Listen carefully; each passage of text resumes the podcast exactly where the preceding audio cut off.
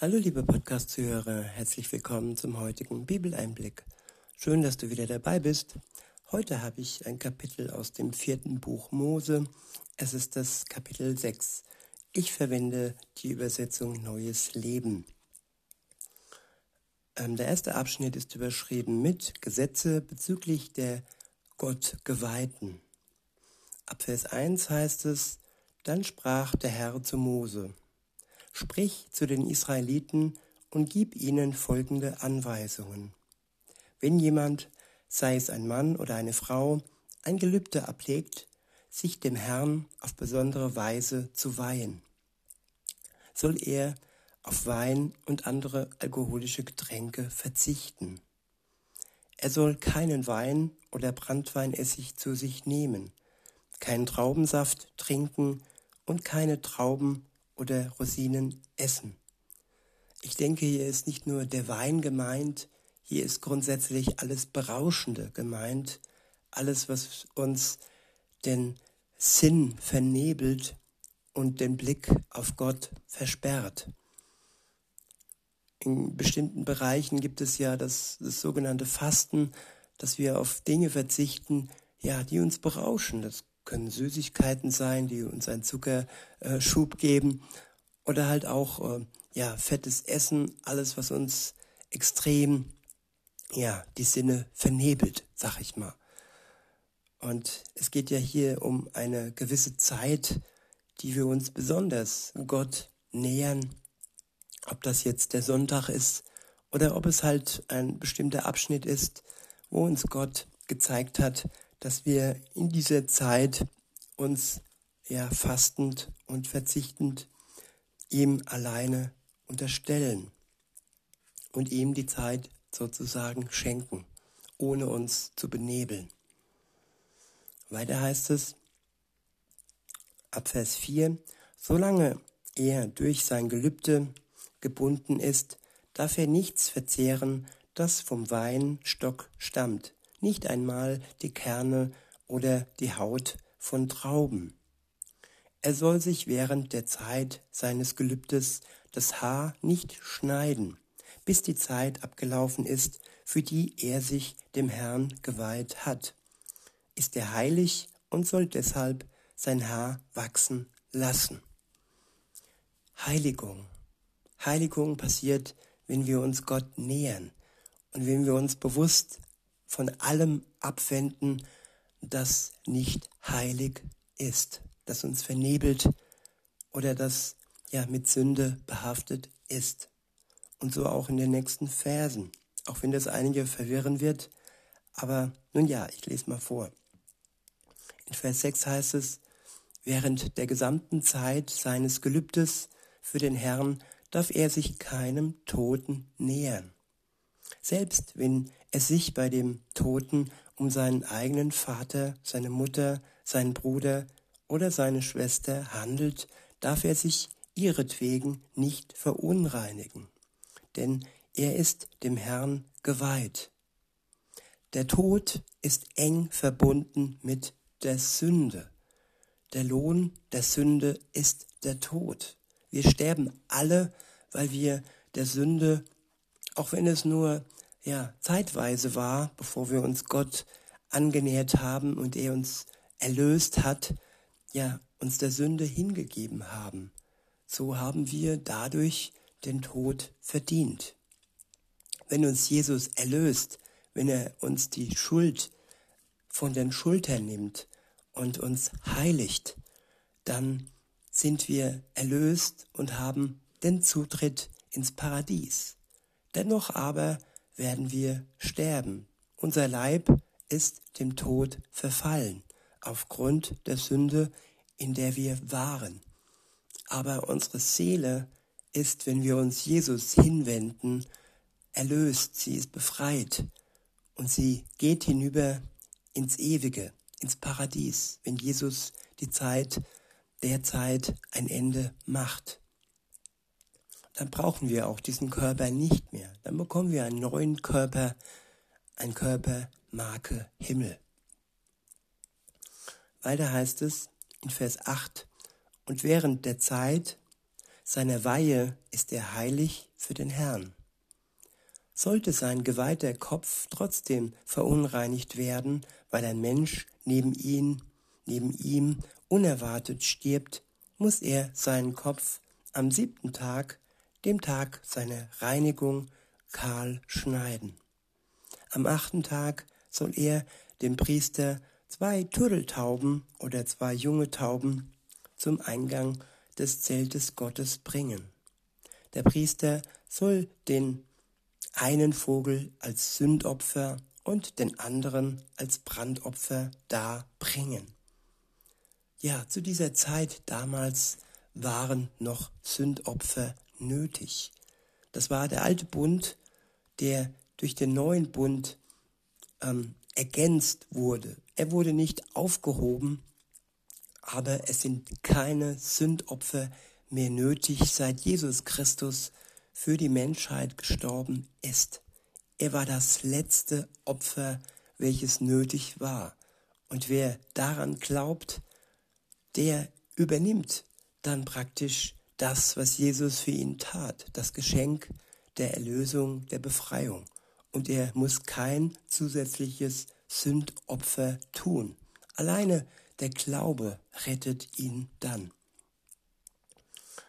Weiter heißt es, auf diese Weise soll er Wiedergutmachung für den Gottgeweihten schaffen.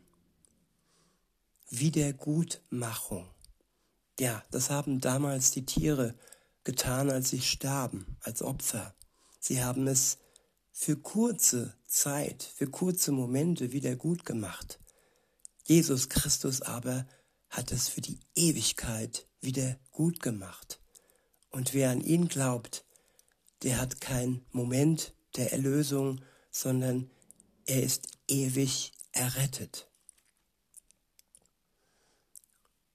Und er hat ja die Schuld auf sich geladen, unseretwegen wiederhole und fahre fort.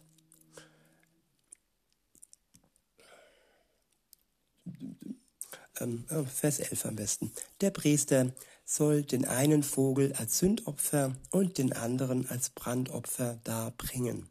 Auf diese Weise soll er Wiedergutmachung für den Gottgeweihten schaffen, weil er wegen des Toten, wegen des Toten Schuld auf sich geladen hat. Der Gottgeweihte soll sich noch am selben Tag erneut dem Herrn weihen, weil er sich in der Zeit seiner besonderen Weihe verunreinigt hat. Zählen die vergangenen Tage nicht mehr. Er muss die Zeit, für die er sich dem Herrn geweiht hat, von diesem Tag an noch einmal ganz einhalten und ein einjähriges Lamm als Schuldopfer darbringen für das Ende der Zeit, in der er sich mir besonders geweiht hat, gelten folgende Anweisungen. Man soll ihn zum Eingang des Zeltes Gottes bringen und er soll dem Herrn folgende Opfer bringen. Ein fehlerloses einjähriges männliches Lamm als Brandopfer, ein fehlerloses einjähriges weibliches Lamm als Sündopfer und einen fehlerlosen, einen fehlerlosen Witte als Friedensopfer. Ja, bei den Tieren war es das Fehlerlose. Es waren jetzt keine, ja, Tiere, die mit einer Behinderung auf, auf, auf die Welt kamen. Sie waren ohne Fehler.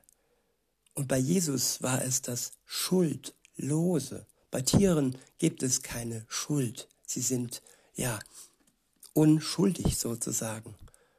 Aber Menschen können nur dann fehlerlos sein vor Gott, wenn sie schuldlos sind.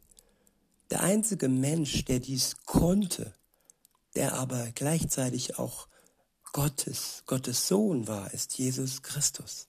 Er war fehlerlos, schuldlos in einem. Für uns. Weiter heißt es, einen Korb mit ungesäuertem Backwerk, Kuchen aus besonders feinem, mit Öl vermischten Mehl und mit Öl bestrichene Fladen sowie der dazugehörige, das dazugehörige Speiseopfer und die vorgeschriebenen Trankopfer. All diese Opfer soll der Priester dem Herrn bringen und das Sündopfer sowie das Brandopfer durchführen. Den Widder soll er dem Herrn als Friedensopfer bringen, zusammen mit dem Korb ungesäuerter Backwaren. Außerdem soll er das dazugehörige Speise- und Trankopfer darbringen. Dann soll der Gottlos, der Gottgeweihte, seinen geweihten Kopf am Eingang des Zeltes Gottes scheren und das Haar auf das Feuer unter dem Friedensopfer legen. Der Priester soll einen ungesäuerten Kuchen und einen ungesäuerten Brotfladen aus dem Korb nehmen und beides zusammen mit der gekochten Schulter des Widders dem Gottgeweihten in die Hände legen, nachdem dieser sein geweihtes Haar geschoren hat. Ja, das war eine ganz enge Zeit mit Gott, ohne irgendwelche störenden Dinge und auch ohne den Tod. Da ging es um Leben. Der Tod und die Sünde hatte in dieser Zeit keinen Platz und es war eine ganz besondere Zeit. Eine Zeit, die sich jeder einmal nehmen sollte. Und ja, liebe Schwester, wenn du jetzt zuhörst, du hast mir heute geschrieben im Chat, ja, dass du so eine Zeit für dich nimmst. Und jetzt fallen mir diese Worte ja von Gott zu und bestätigen das, was du heute tust für dich. Also du bist das Vorbild und ich gebe das hier weiter für alle. Weiter heißt es, sie sind dem Herrn geweiht und stehen dem Priester zu, genauso wie das Brust und das Schenkelstück. Anschließend darf der Gottgeweihte wieder Wein trinken. Dieses Gesetz gilt für den Gottgeweihten, der dem Herrn ein Gelübde abgelegt hat. Wegen seines Gelübdes muss er dem Herrn die oben genannten Opfergaben bringen, was er sich darüber hinaus noch leisten kann, ist freiwillig. Wenn er jedoch eine zusätzliche Gabe gelobt hat, muss er seinem Gelübde nachkommen, so wie es das Gesetz der Weihe verlangt. Der nächste Abschnitt ist überschrieben mit der priesterliche Segen. Ab Vers 22 steht, dann sprach der Herr zu Mose, sag Aaron und seinen Söhnen folgendes, segne die Israeliten mit diesem Segen. Der Herr segne dich und beschütze dich. Ich wiederhole, der Herr segne dich und beschütze dich. Der Herr wende sich dir freundlich zu und sei dir gnädig. Der Herr sei dir besonders nahe und gebe dir seinen Frieden. Wiederhole, der Herr segne dich und beschütze dich.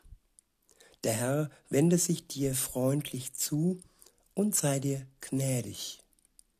Der Herr sei dir besonders nahe und gebe dir seinen Frieden.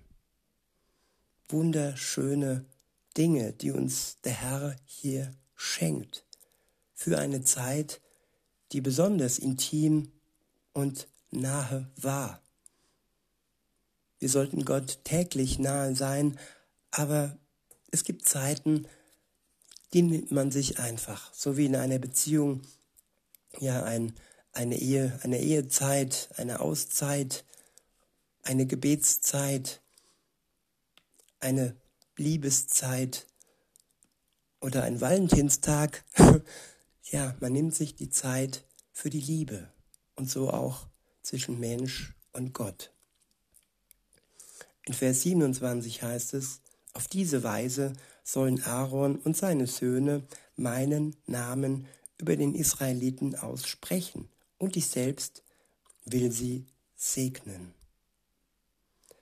Und diesen Segen wünsche ich auch euch, liebe Zuhörer, und sage bis denne.